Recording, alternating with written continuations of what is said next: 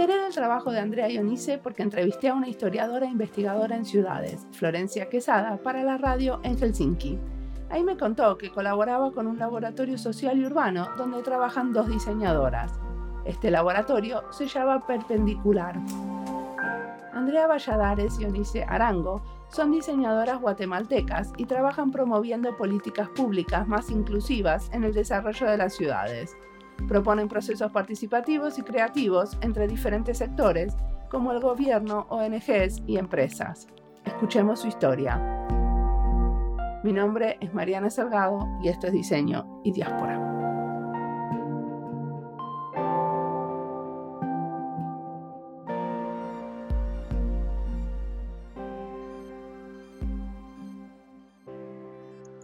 Hola, soy Andrea Valladares de Perpendicular, fundadora y veo la parte administrativa de la empresa y laboratorio de innovación social. Hola, mi nombre es Onice Arango, eh, guatemalteca, arquitecta y urbanista y también cofundadora de Perpendicular y encargada de todo el tema operativo de la oficina. ¿Y qué estudiaste vos, Andrea? ¿Me contás un poquito? Bueno, yo también soy arquitecta, estudié aquí arquitectura en Guatemala y luego estudié Creative Sustainability en, la Universidad de Alto en Finlandia. Pues básicamente en Creative Sustainability estudié diseño. No estudié en la rama de arquitectura, sino estudié en, el área de diseño porque quería ampliar también mis conocimientos un poco a, a cosas un poco más tangibles, a cosas que desarrollarse un poco más rápido que lo que, que la arquitectura o, y así poder como desarrollar también eh, no sé, estrategias que permitiesen llegar un poco más rápido a, soluciones y que las personas se pudieran apropiar de ellas también. Ambas, Onice y yo, trabajamos en la, en la municipalidad dos años. Bueno, Onice se quedó un poco más de tiempo. Yo, yo trabajé dos años y pico, un poquito más. Y, y luego tuve el interés de ir a sacar la maestría a Finlandia y es esto, esto que te cuento. Claro. ¿Y Perpendicular la habían creado antes que te fueras a Finlandia o fue ahora? ¿Hace cuánto existe Perpendicular? Fue después, exactamente al regresar de Finlandia. Bueno, todavía esperé a que Oni regresara también porque ella fue a estudiar a Holanda. Y, y entonces, a partir de, de que las dos regresamos a Guatemala, decidimos también empezar a desarrollar perpendicular al ver que realmente no había ningún espacio como disponible para nosotros en donde pudiésemos aplicar lo que habíamos ido a aprender afuera, ¿no? No queríamos frustrarnos en estar ya sea en el gobierno o en otras y por eso decidimos, después de muchas charlas, de entender que al final habíamos tenido como muchos conocimientos o metodologías similares eh, que habíamos conocido en, en Finlandia y en Holanda eh, y quisimos venirlas a aplicar acá, en Guatemala. ¿Qué estudiaste en Holanda, Onis?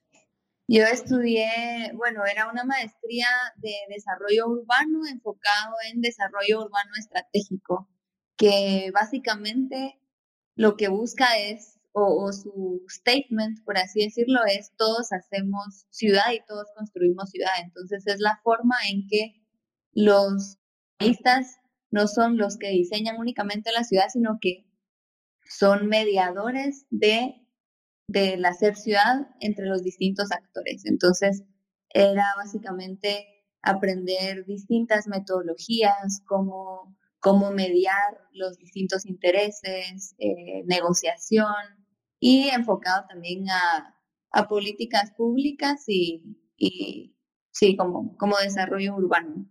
Entonces, eso, eso, eso fue. Perfecto. Y ahora me quieren contar de algún proyecto que, del que estén muy orgullosas y les haya encantado. Bueno, en sí creo que el, desarrollo perpendicular ha sido algo de lo que actualmente estamos orgullosas porque ha sido como un, un proceso difícil. Pero, pero el primer proyecto que trabajamos fue eh, el mapeo de riesgos en participativo, que era básicamente la, el proyecto se trataba de pilotear una metodología de mapeo de riesgos en asentamientos informales de la ciudad de Guatemala.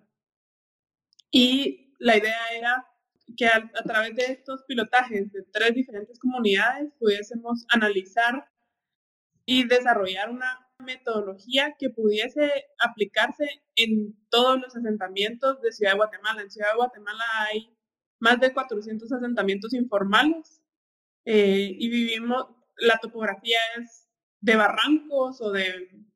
Y al final eso genera que haya condiciones de riesgo porque son en estos barrancos donde se ubican las poblaciones más vulnerables.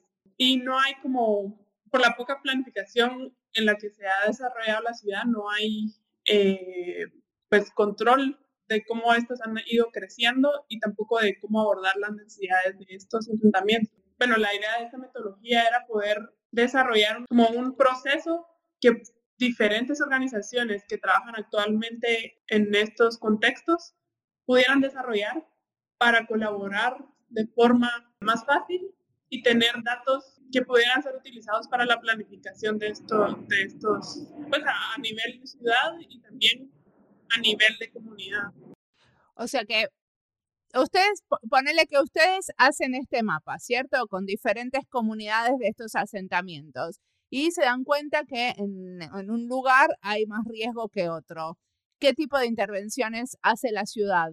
¿Quién está leyendo eso? ¿Qué es lo que pasa después de ese mapeo? Bueno, en este caso no se logró, digamos, hacer que la ciudad se comprometiera a hacer mm, mayor cosa, sino más fue el proceso de empoderamiento de la comunidad, que también se hizo como consciente de su riesgo y la información, el mapeo, digamos, se les dio también a ellos. Aparte de la municipalidad, también se le dio a ellos. Y sí se preocuparon por algunos temas que se había identificado un área de riesgo social en términos de violencia y ellos querían, digamos, reducir ese riesgo poniendo más iluminación en estos espacios. Entonces, esas fueron una de las, de las formas en que, en que se apoyó o que se vinculó a la municipalidad. Fue difícil como involucrarlos a ellos dentro de la metodología porque también no querían como comprometerse a algo que no podían quizás abordar, Entonces no, no participaron directamente ellos en, en, los talleres participativos, solamente como, como receptores de la información al terminar eh, los procesos, ¿verdad? Claro, o sea, o sea, ustedes los invitaron a ser parte de estos talleres participativos. Sí, digamos, quizás ahí un poco la idea era poder, digamos, hasta cierto punto también esta metodología nace por la falta de conciencia de, o de, de, conciencia del riesgo de los pobladores en sus territorios y cómo estos pueden, en, en, en vistas de un estado ausente, muchas veces como estos pueden, estos pueden de alguna forma mitigar sus riesgos. Entonces, la idea era, por un lado, que la metodología incidiera en su conciencia de riesgo y en esas acciones pequeñas pero significativas para reducir el riesgo, pero por otro lado, que fuera una metodología que pudiera ser validada por las autoridades y por distintos actores que trabajaban en relación a riesgo como Techo, el Ministerio de Vivienda, eh, la municipalidad, que participaron, digamos, en la, en la validación de la metodología, en la presentación de resultados, en el conocimiento del proceso y de alguna forma que esta metodología quedara lista para poder ser replicada en otros asentamientos en el área metropolitana, que era el área en donde nos estábamos enfocando. Claro, y, y este, este trabajo, ¿quién lo comisionó? ¿Quién se los pidió? Eh, nadie. Fue una, una aplicación que hicimos a un fondo latinoamericano de innovación relacionado con tecnología que se llama Frida LACNIC en Uruguay y principalmente se enfocan en, en desarrollar tecnología que pueda ayudar, bueno, o en apoyar tecnología que pueda ayudar a resolver problemas sociales. Entonces, tomamos esa oportunidad, esa convocatoria que vimos y pudimos tener un fondo pequeño para poder eh, hacer este pilotaje de, de que en, en, términos de tecnología incluía una foto de, de dron ¿verdad? Una foto satelital que permitía tener un mapa actualizado de la comunidad, que un poco el, el problema a veces en estos asentamientos es que básicamente hay mucha, son bastante, los terrenos son como muy empinados, entonces casi que las casas están una encima de otra, por decirlo así, ¿verdad? Podemos ver en cualquier fotografía de favelas, ¿verdad? O sea, lo mismo pasa aquí. Claro. Algo, algo tal vez que es importante mencionar también es que en perpendicular nosotros trabajamos de dos formas, digamos. La primera, realizando proyectos y construyendo proyectos que nosotros como conocedoras de la metrópolis y como, como urbanistas, digamos, planteamos que son proyectos que nosotros realizamos desde el inicio hasta el fin. Son proyectos que buscan ser, eh, colocar ciertos temas importantes para el desarrollo de la ciudad sobre la mesa, que buscan incidir hasta cierto punto en la forma en que se trabaja eh, la ciudad, en la que se ve la ciudad, en la forma en la que la sociedad se involucra en la resolución de estas problemáticas.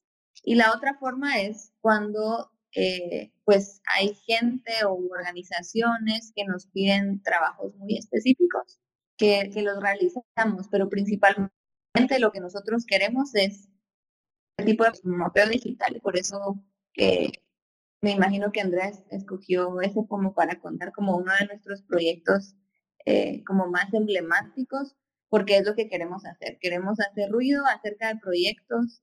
Eh, nos ha pasado también con el tema de huertos urbanos, nos ha pasado también con el tema de desechos, que son proyectos o, temas que nosotros queremos sacar y poner sobre la mesa e incomodar hasta cierto punto em, para que que ya si ya son tocados puedan también abordarse de distinta forma o proponer distintas, sí, distintas formas de, de abordar estas, estas problemáticas en la ciudad, de que sea algo que se empiece a discutir no solo en los grandes espacios de pensadores y academias, sino que traerlo también al territorio, ¿verdad? Un poco como desde la base, empezar también a construir soluciones, no solamente desde la academia, desde arriba, que, muchas veces es algo también un poco más lento y con poca incidencia en, en, las comunidades. Pero aparte yo supongo que tener financiación externa de estos organismos latinoamericanos les da mucha autonomía. Tienen la capacidad de elegir con quién y a, a dónde hacen esos mapeos, ¿cierto? En ese caso fue así, ¿verdad? Lo más importante del proyecto que tuvimos esa autonomía de de no tener como a otra institución que nos dictara por dónde tenía que ir el, pues el, el, proceso, sino era nuestro, nuestro planteamiento y también nosotros fuimos igual variando algunas de las cosas que al final terminamos también con la metodología probada en, en tres comunidades, se pudo replicar en una cuarta, se tiene ahora pues un manual para poder replicar esa, esa, esa metodología en más comunidades. Hicimos una alianza también con, con eh, otra organización que estaba trabajando este tema en México y, y, que básicamente unimos fuerzas en el sentido de usar la misma metodología. Entonces, también ellos han hecho, también desarrollado mapeos en México, ¿verdad? Entonces, no solo se ha hecho en estas cuatro comunidades, sino en otras. Y también todos los talleres están facilitados, por decirlo así, en una app en una herramienta en el teléfono que, que te permiten ir facilitando el taller de alguna forma para que no se te olvide nada, ¿verdad? Entonces, también se pueden hacer como encuestas por el teléfono, ¿verdad? Hay, una de las partes del mapeo es hacer un censo socioeconómico de la comunidad. Entonces, todas esas, estas encuestas y esos talleres están estructurados en la aplicación y esto permite pues que no solo perpendicular o el Observatorio del Derecho a la Vivienda en México o, no sé, Techo, que fue también uno de nuestros socios acá, sean los que usan esa metodología, sino puedan ser como cualquier organización que tenga eh, alguna relación o que piense trabajar con una comunidad en, riesgo, ¿verdad? Ah, me cuenten un poquitito más de esta metodología porque no entiendo muy bien cómo las, ustedes hablaron de una foto satelital y también hablaron de, un, de unos videos hechos con drones y también hablaron de talleres que hacen con la población. ¿Cómo se conecta todo esto?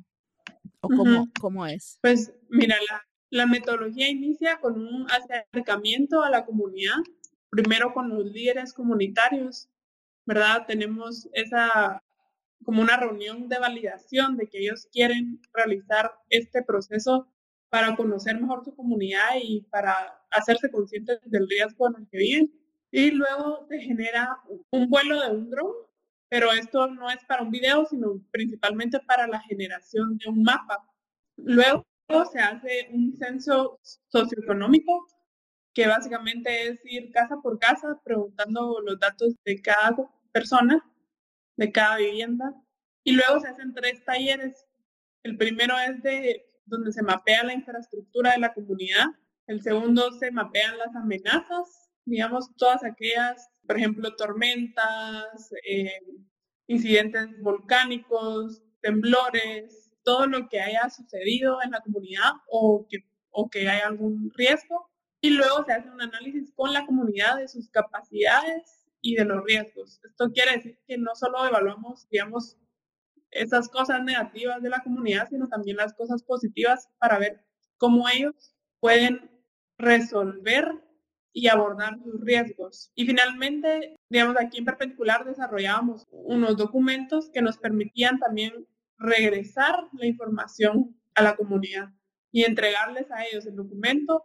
Esta información un poco digamos, seleccionada, no toda se subía, a una plataforma que, bueno, que realmente todavía está en proceso, pero que la idea en concepto es poder subir esta información a la plataforma y que esto permita tener datos comparables a nivel metropolitano, ¿verdad? De diferentes asentamientos y priorizar acciones municipales o, o del gobierno. Ustedes hablaron como los componentes de riesgos, como todos eran como eh, fenómenos naturales, ¿no? Temblores y tormentas. Pero en Guatemala ustedes aparte no tienen eh, pandillas.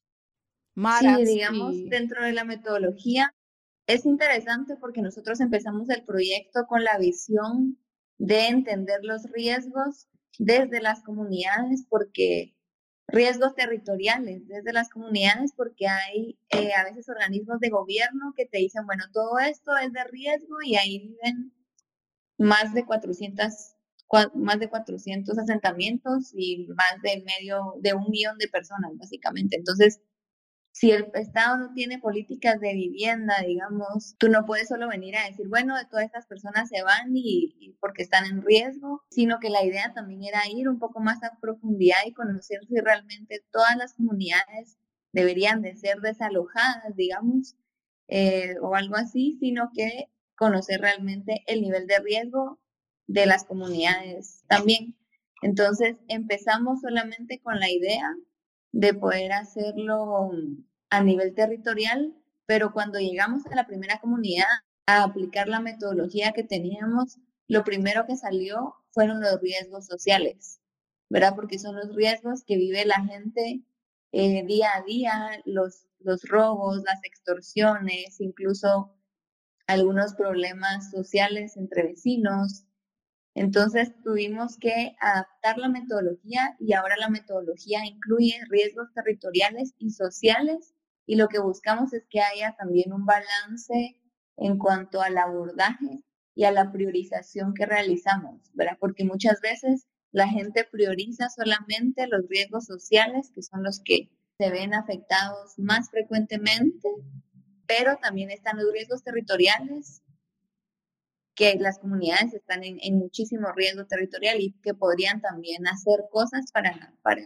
poder pues mitigar este riesgo. Entonces, de alguna forma nosotros buscamos mediar entre que haya un balance y la comunidad pueda priorizar pues de ambos riesgos, pero sí, así como tú dices, esa es una de las principales necesidades y nos ayudó también a ver o a entender el tema de violencia en estas, en estas comunidades que, que nosotros abordamos, ¿verdad?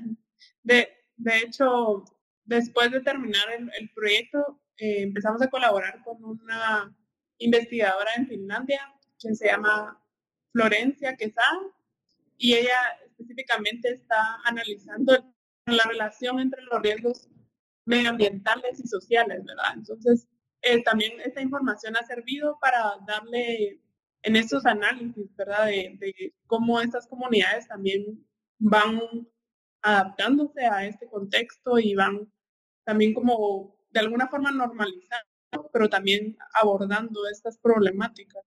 Bueno, en realidad a Florencia Quesada yo la entrevisté y por eso me enteré de que existían a partir de ella, porque la entrevisté para la radio, para el programa de radio. Mira. Y me contó sobre, sobre ese programa. Pero bueno, como este es un podcast sobre diseño, esa entrevista no la publiqué. Y ustedes trabajan con, eh, con un laboratorio social en Guatemala, ¿cierto? Sí, pues así conceptualizamos lo que queremos desarrollar para perpendicular, social y urbano, ¿verdad? Principalmente porque nuestra temática es el abordaje de los problemas urbanos desde la comunidad, desde la, desde la escala de barrio, digamos así. Ah, ok. Ustedes son un laboratorio, entonces ustedes se autodenominan un laboratorio social. Laboratorio por la parte experimental en que, trabajamos en cada proyecto, ¿verdad? Y también em, en temas de innovación em, que intentamos buscar también que cada proyecto tenga ese componente y de forma también de, de desde cómo visualizamos los, los proyectos y eso nos permite comunicar mejor hacia la diferente población que queremos, con la que queremos trabajar, hasta también cómo desarrollamos la estrategia del, del proceso, ¿verdad? ¿De qué manera es experimental?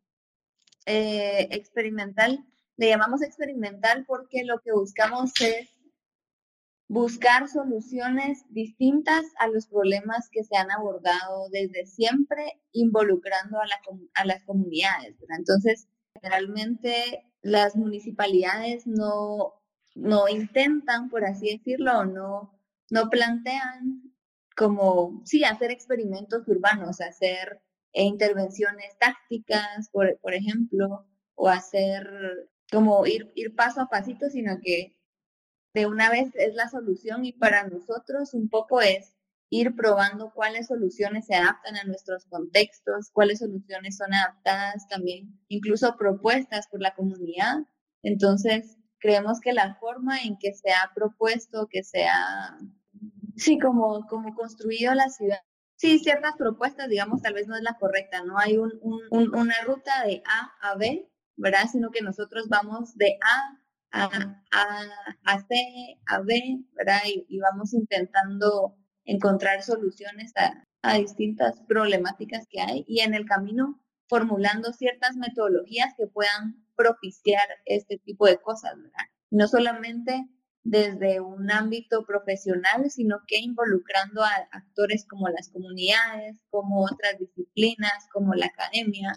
Eh, de cierta forma es experimental porque nunca se ha abordado las problemáticas desde puntos de vista eh, diversos, ¿verdad?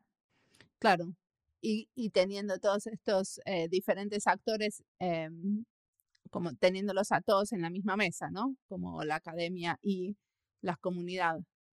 Sí, bueno, aquí en Guatemala no lo hemos logrado hacer, tener los, bueno, y tenemos una pequeña experiencia donde hemos estado misma pero principalmente, por ejemplo, este, este proceso de mapeo no, no lo decidimos así también porque veíamos mucha eh, resistencia a ese vínculo entre comunidad de las municipalidades con las comunidades, porque temen que les lleguen como a hacer una lista de pedidos, todo lo que necesitan, ¿verdad?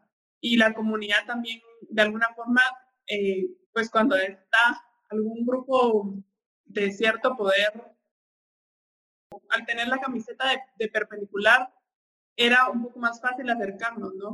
Para la municipalidad de alguna forma sí se pueden acercar, pero siempre existe como cierta tensión de aquí estamos autoridades versus comunidad. Entonces, este contexto no nos ha permitido que eso ocurra tanto y por eso también es experimental. Lo que hicimos fue llevar mesas, en este caso y en algunos otros casos hemos llevado mesas institucionales con algunos actores tal vez de sociedad civil, pero no necesariamente de la comunidad, y nosotros siendo más como integradores de ambas visiones. Pero también ha sido como, creemos como un paso que es, que en este momento ha sido como más eh, real en, en, el contexto, ¿verdad? También desarrollamos un proceso, eh, llevamos a cabo un evento de, de resiliencia urbana, donde ahí sí podemos analizar entre diferentes, como tú lo dices, ¿verdad? Ahí ya pudieron participar comunidades y instituciones, organizaciones de sociedad civil en trabajar algunas visiones, pero tal vez no estaba como tan arraigado a, a una comunidad específica, ¿verdad? Como que ya cuando se trata de, de toda la población eh, versus una institución, creemos o hemos identificado como cierto riesgo de, un choque. Entonces no lo hemos incentivado de tal forma, sino que un poco más con otras, con otras medidas. ¿verdad?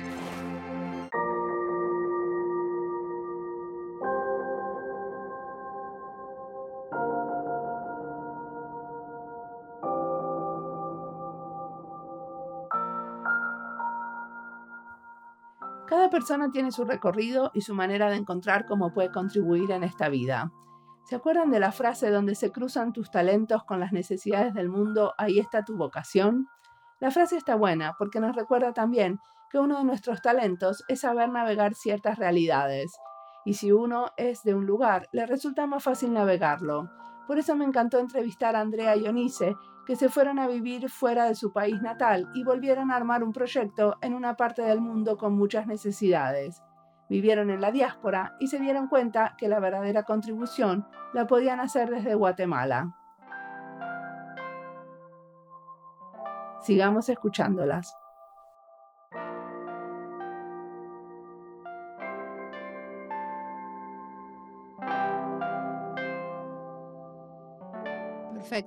Y dígame, ¿qué se ven haciendo en un tiempo, en el futuro?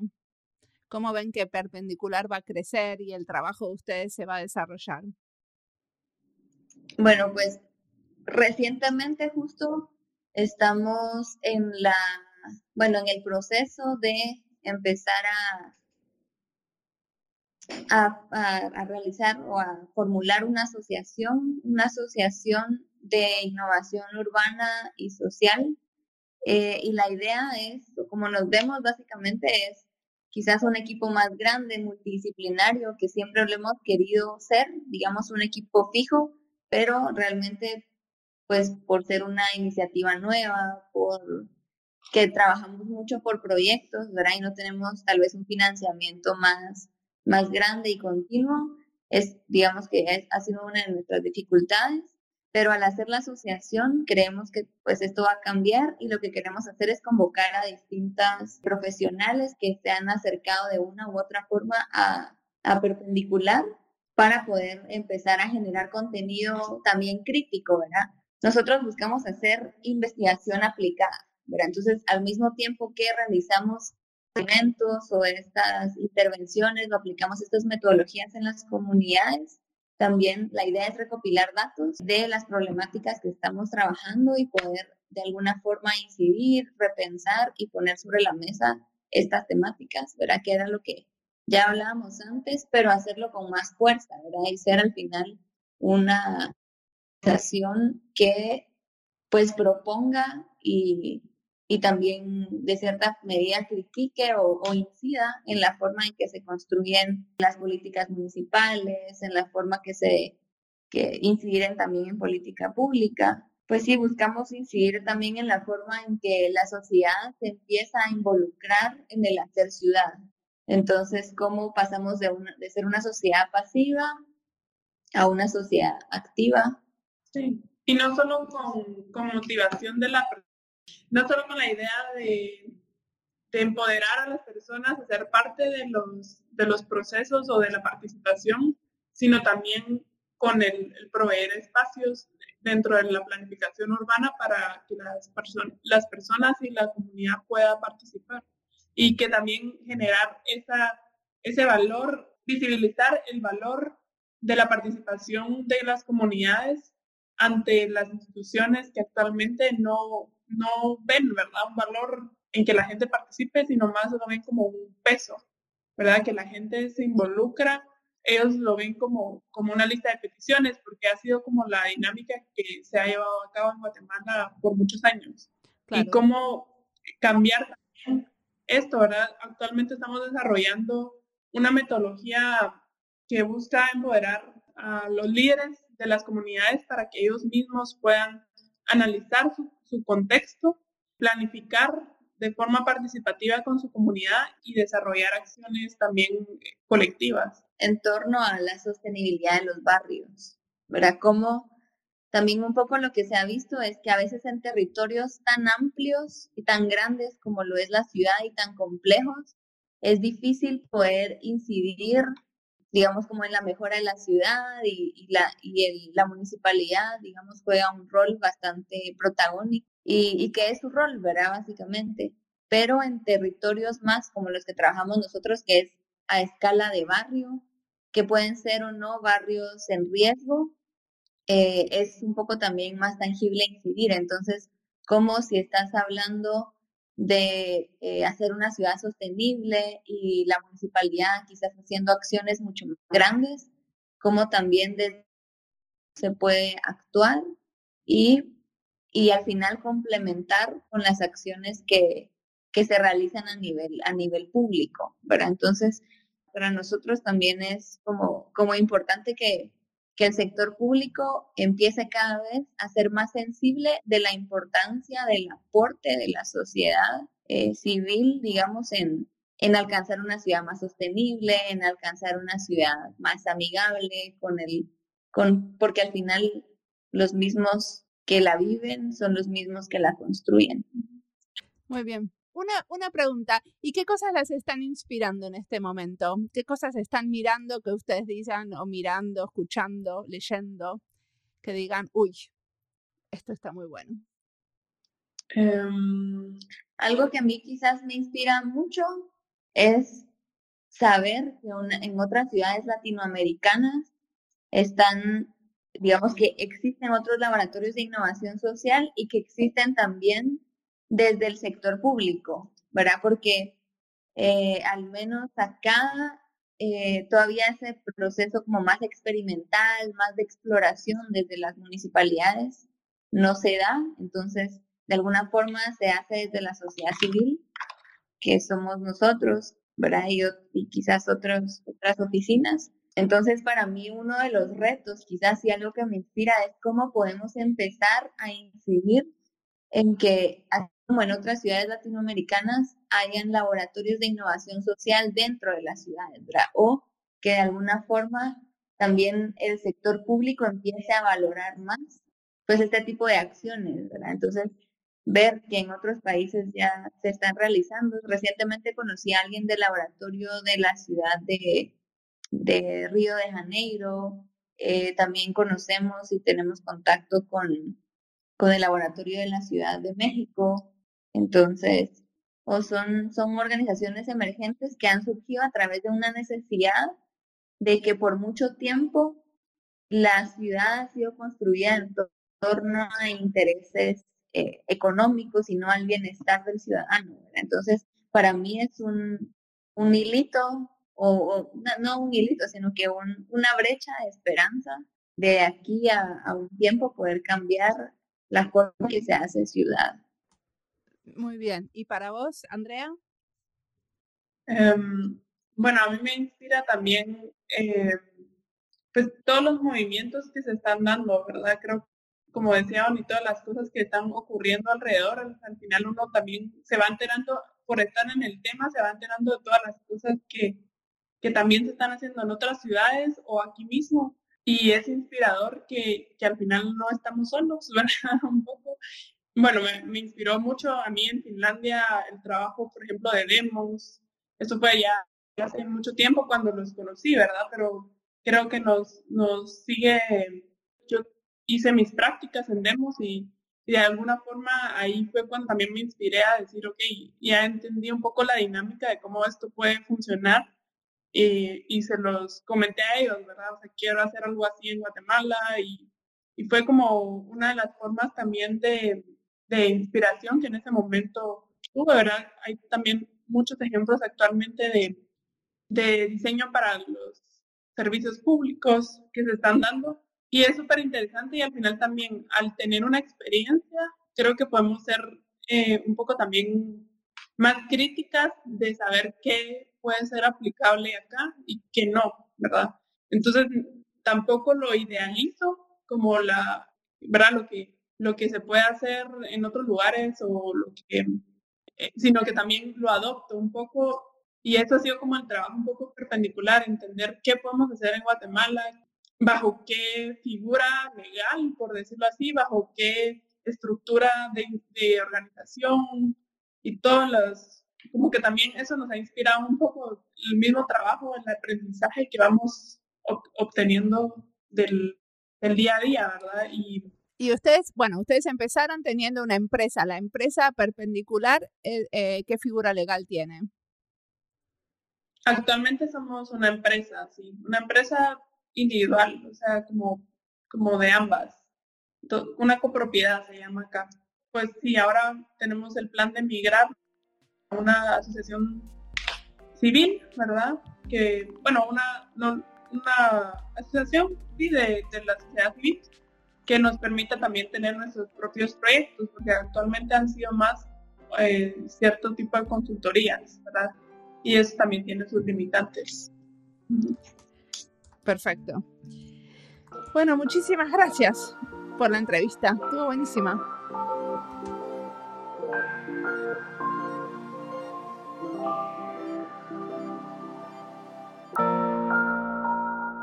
Andrea y Onice cuentan que en Guatemala los laboratorios de innovación social funcionan en el tercer sector, no en el sector público. A ellas les gustaría ver este tipo de trabajo también hecho desde el gobierno. Y si queremos que haya diversidad de visiones, necesitamos también diferentes formatos, colectivos y grupos que las propongan. Estamos muy de acuerdo. Si queremos que el diseño respire diversidad, entonces tenemos que apoyar la creación de nuevas maneras de trabajar. Y estoy segura que en los mapeos que hace perpendicular, teniendo en cuenta los asentamientos ilegales y su riesgo territorial y social, tendrían que ser prácticas más difundidas. Eso ayudaría a proponer soluciones bien contextualizadas y de verdad adecuadas a la comunidad. Como siempre, la música del podcast es de Antonio Zimmerman, la producción es de Andy Fechi, la edición de sonido de este episodio es de Andy también. Este podcast está producido con licencias de Creative Commons con Attributions. Esto fue Diseño y Diáspora. Pueden seguirnos en nuestra cuenta de Twitter, arroba diseño y diáspora, y en Instagram, arroba diseño y diáspora, en nuestro sitio web, diseño y diáspora.org. No olviden recomendarnos. Nos escuchamos en la próxima.